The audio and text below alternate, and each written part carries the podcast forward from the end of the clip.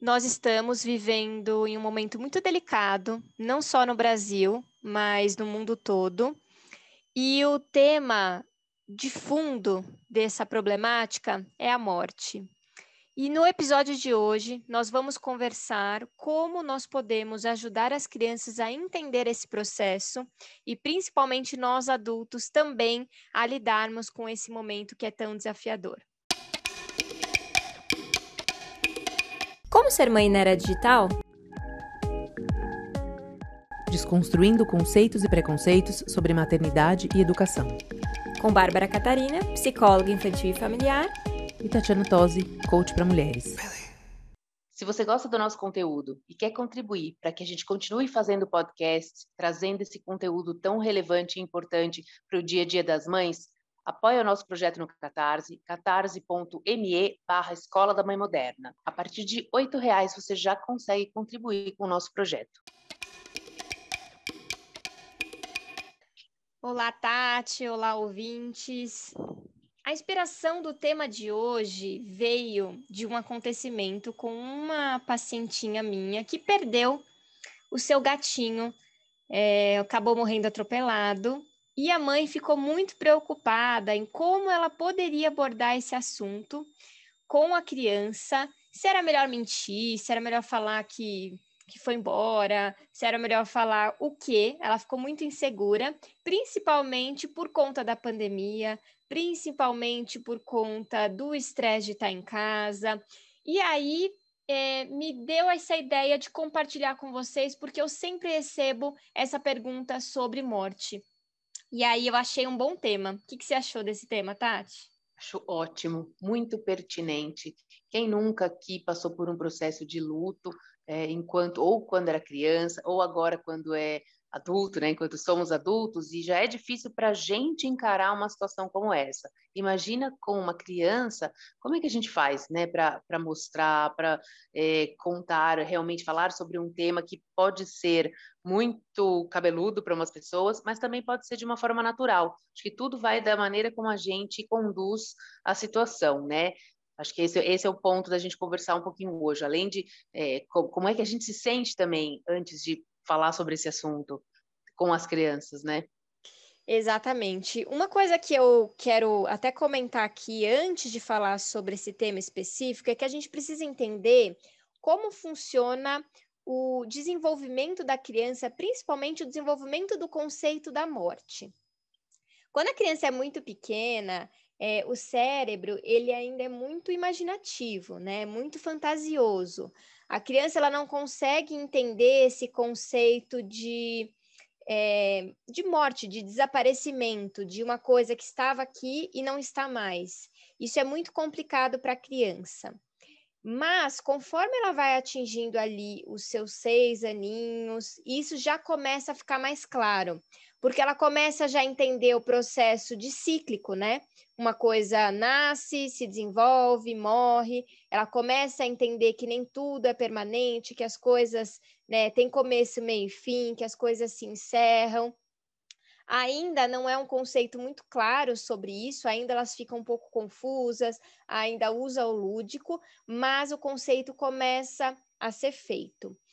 O que eu gostaria de trazer para esse episódio é que a verdade, ela é sempre o melhor caminho, sempre. Por mais dolorido que seja, por mais sofrido que seja, quando a gente mente para a criança sobre algo que é real, pode ser um parente, pode ser um animalzinho, quando a gente mente, a gente não está ajudando a criança a vivenciar aquela emoção, a criança a entender o que ela está sentindo, a entender aquilo que está passando e a gente não permite com que ela experiencie esse processo de luto. E aí isso gera consequências muito graves. Eu já atendi alguns casos é, de crianças que perderam ou a mãe ou o pai, e aí os, os adultos optaram por não contar, disseram, disseram que foi viajar, disseram que mil motivos, e a criança começou a desenvolver umas crises de ansiedade, preocupação, porque assim, de repente, o convívio era intenso e essa pessoa, esse animal, ele desaparece. E aí vem o sentimento de culpa. Será que me abandonou? Será que não gosta de mim? Será que eu não era o suficiente? e essas fantasias elas acontecem e são muito piores do que a gente lidar com a verdade, a gente lidar com aquela dor, vai doer, vai ter choro, mas a gente pode sim tentar passar por isso de uma maneira mais leve e verdadeira. É, isso que você acabou de falar faz toda a diferença mesmo num, num processo. E eu queria fazer um convite, né, para quem está nos ouvindo, é, que diante dessa, dessa questão que a gente está trazendo, primeira reflexão é sobre como você age em um momento, não necessariamente do luto, mas no momento de enfrentamento de uma crise. Que eu acho que esse é, esse é o primeiro exercício, exercício.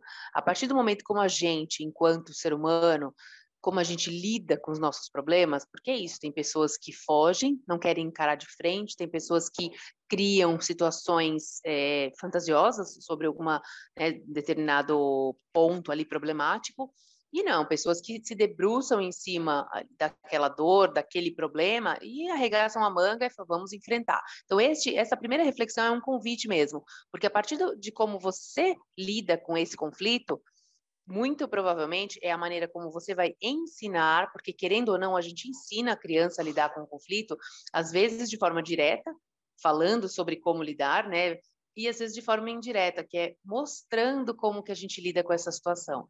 Então, esse é o primeiro passo, eu acho, é isso, olha para si, né? Olha para a gente como a gente olhando para a gente mesmo como é, como a gente age diante da situação, já fica um pouco mais fácil de entender como os nossos filhos provavelmente agirão ou como a gente quer que eles ajam. Então, e, e essa questão da verdade, isso tem que ser em primeiro lugar, né? Por mais que, que seja difícil, mas a verdade de fato uh, acho que é o melhor caminho a ser a ser conduzido, utilizado na condução desse, desse nesse momento, né? De um problema como esse. Sem dúvida, Tati, porque como eu estava falando anteriormente, as crianças elas sabem. Na verdade, todos nós sabemos quando alguma coisa está acontecendo, a gente sente. Então, a gente precisa sempre prevalecer o vínculo de confiança, aquilo que a criança é, vai contar com você. É, a gente tem hoje esse conceito de evitar o sofrimento, de querer tirar a criança do sofrimento, de que ela não pode sentir dor. Mas é através da dor que a gente amadurece, é através das experiências desafiadoras que a gente cria a maturidade emocional. E é muito melhor a gente ter um adulto de confiança ali do lado dessa criança que vai ajudar ela a passar por isso, do que a gente enganar e futuramente isso vir à tona. Então, isso que você falou, Tati, é muito importante. Nós adultos, a gente precisa cuidar disso primeiro em nós.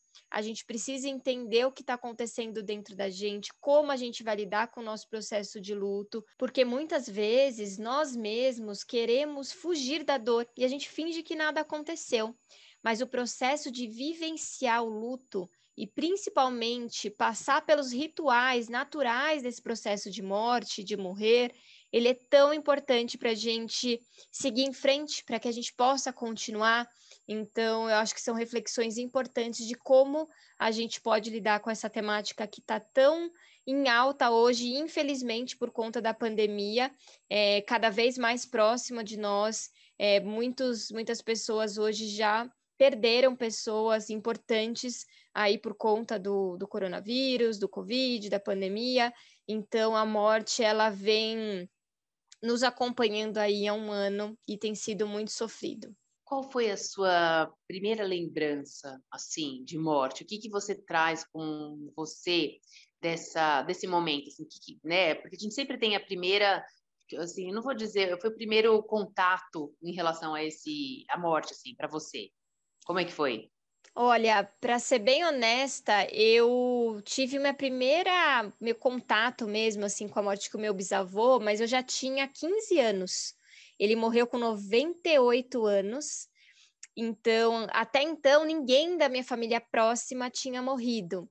É, então, eu não passei por isso quando criança, assim, meus avós todos vivos. Na verdade, o meu avô materno morreu antes de eu nascer, então eu nunca conheci, então não vivenciei esse processo da morte dele, mas tenho os meus avós vivos até hoje e meus bisavós, eles viveram muitos anos, então eu fui ter essa primeira experiência já grande e ainda bem que eu tive também essa possibilidade da verdade, né? Nunca ninguém me escondeu, a gente pôde vivenciar esse processo. E eu me lembro da sensação de, de vazio, é esquisito. De repente, a pessoa está e de repente ela não está mais. Então, esse meu bisavô, ele era muito ativo, ele, a gente dançava forró, ele amava, ele tocava sanfona. É, o coraçãozinho dele só parou assim, foi de velhice mesmo, ótimo. E então, o último contato que eu lembro dele foi a gente dançando forró no Natal, que ele amava. Então, eu lembro dessa sensação de vazio, essa sensação de, nossa, e agora? E aí foi o meu primeiro contato mesmo com a, com a morte. É, você falando, é, também fiz um filme aqui na minha cabeça, meu primeiro contato com a morte foi da minha bisavó, que morava com a gente, né? A minha mãe, quando se casou, minha mãe era solteira, morava com ela, e quando casou, ela veio morar com a minha mãe. A vida inteira a gente conviveu. Eu adorava ela, eu era muito próxima dela. E ela morreu também em casa, doente e tudo mais, mas foi a primeira a minha realmente esse primeiro impacto, né? E eu me lembro que eu estava viajando, nesse dia fui passar o dia, acho que ela já estava doente, aí minha mãe pediu para uma amiga para eu passar o dia com, no, no, sítio dela e tal. Aí quando eu voltei, eu falei, primeira coisa eu entrei em casa, eu perguntei, falei, e a vovó? Aí minha mãe falou, ela tá dormindo, porque já era tarde, mas ela já tinha falecido, né? Aí no dia seguinte, quando eu acordei, aí minha mãe me contou e tudo mais. Eu lembro que para mim foi realmente uma coisa meio traumática no sentido disso, né, de, dessa sem entender muito essa como uma pessoa. Eu tinha nove anos, eu não era muito pequena, mas eu era muito ligada a ela. Mas foi assim ali, foi um, um ponto chave, né, no desenvolvimento que é ali que eu entendi de verdade, eu senti na pele, vamos dizer assim, o que era realmente a morte, né? O que é essa passagem de você um dia estar com a pessoa, no dia seguinte não estar mais.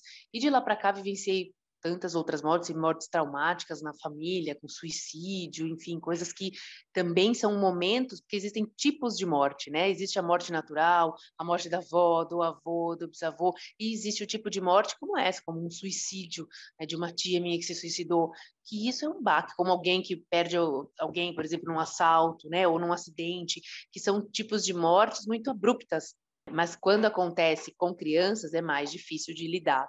E eu tenho, você falou isso, mas eu pensei, meu marido, por exemplo, é uma pessoa que eu olhando assim, eu, não, eu acho que ele nunca teve um contato com alguém realmente que de morte, assim, ele pequeno, né, assim, próximo, porque os avós também faleceram com 90 anos, eles adultos. Então faz também um pouco de, de diferença, então realmente é um assunto muito delicado mesmo, mas quando se trata de criança, tem que, tem que prestar atenção como a gente vai introduzir esse tema, porque vai ficar marcado para o resto da vida, né? Essa, essa impressão desta, da passagem, deste momento especificamente. Sem dúvida, Tati. E eu, apesar de não ter tido né, essa experiência pessoal na infância, é, a minha formação é em psicologia hospitalar e eu trabalho com a morte infantil tem sete anos. Então, a primeira vez que eu perdi uma paciente, eu não, nunca me esqueço. É, ela tinha seis anos, eu estava atendendo ela é, e eu trabalhei durante muito tempo com crianças cardíacas e transplantadas e a gente estava fazendo um processo bem bonito de aceitação de transplante, ela estava indo bem. Quando eu cheguei no dia seguinte, é, o leito estava vazio.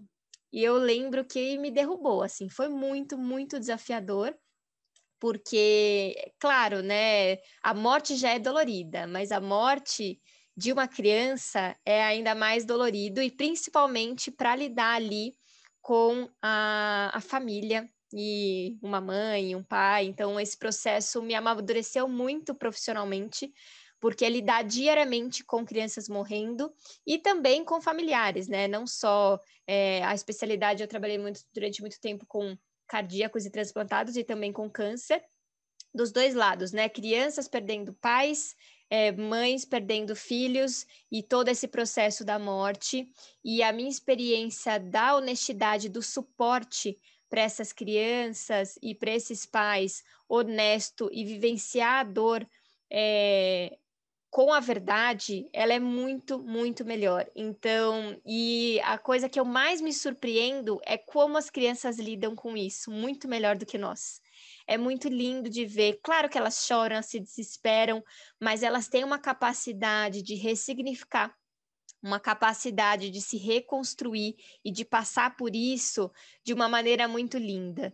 Então, eu, eu sinto que é, trabalhar com essa verdade é uma dica que eu tenho para vocês, vale muito a pena, e principalmente passar pelos rituais.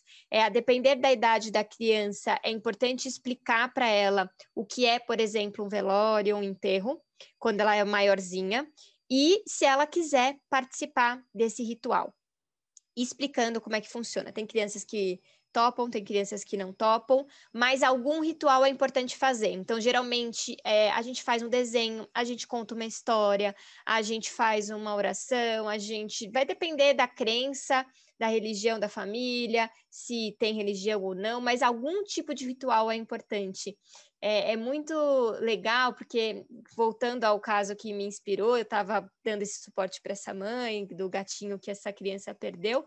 Então, eu incentivei, aí ela contou é, e ela falou, ai, Bárbara, eu me surpreendi tanto, porque ela falou assim para mim, ah, mãe, vamos, porque a mãe explicou para ela, né, que o gatinho tinha morrido, então ela chorou um pouquinho, que estava lá, tinha virado uma estrelinha e tudo, estava lá no céu, ela falou, mãe, se a gente olhar para o céu, a gente vai conseguir ver ele? Ela falou, com certeza, se a gente se conectar, a gente vai conseguir. Aí eles foram lá para fora olhar o céu e elas viram uma nuvem com orelha de gatinho.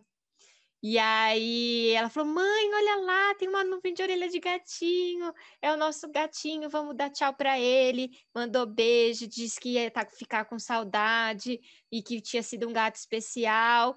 E passou o choro, voltou a brincar e seguiu a vida. E a mãe estava chorando desesperadamente por mais tempo. A gente demora um pouco mais para processar. A criança foi, entendeu, chorou, olhou, criou um ritual. Foi ali, ela viu a nuvem ela imaginou a nuvem ali, a orelha de gatinho, passou por esse processo, agradeceu, falou para o gatinho aquilo que tinha no coração dela e seguiu a vidinha dela. Então, é, eu sempre aprendo com essa capacidade das crianças de ressignificar esse processo. Por isso que a gente precisa ser honesto, porque a gente aprende muito com elas. Ai, que linda história, até me emocionei, achei bonito.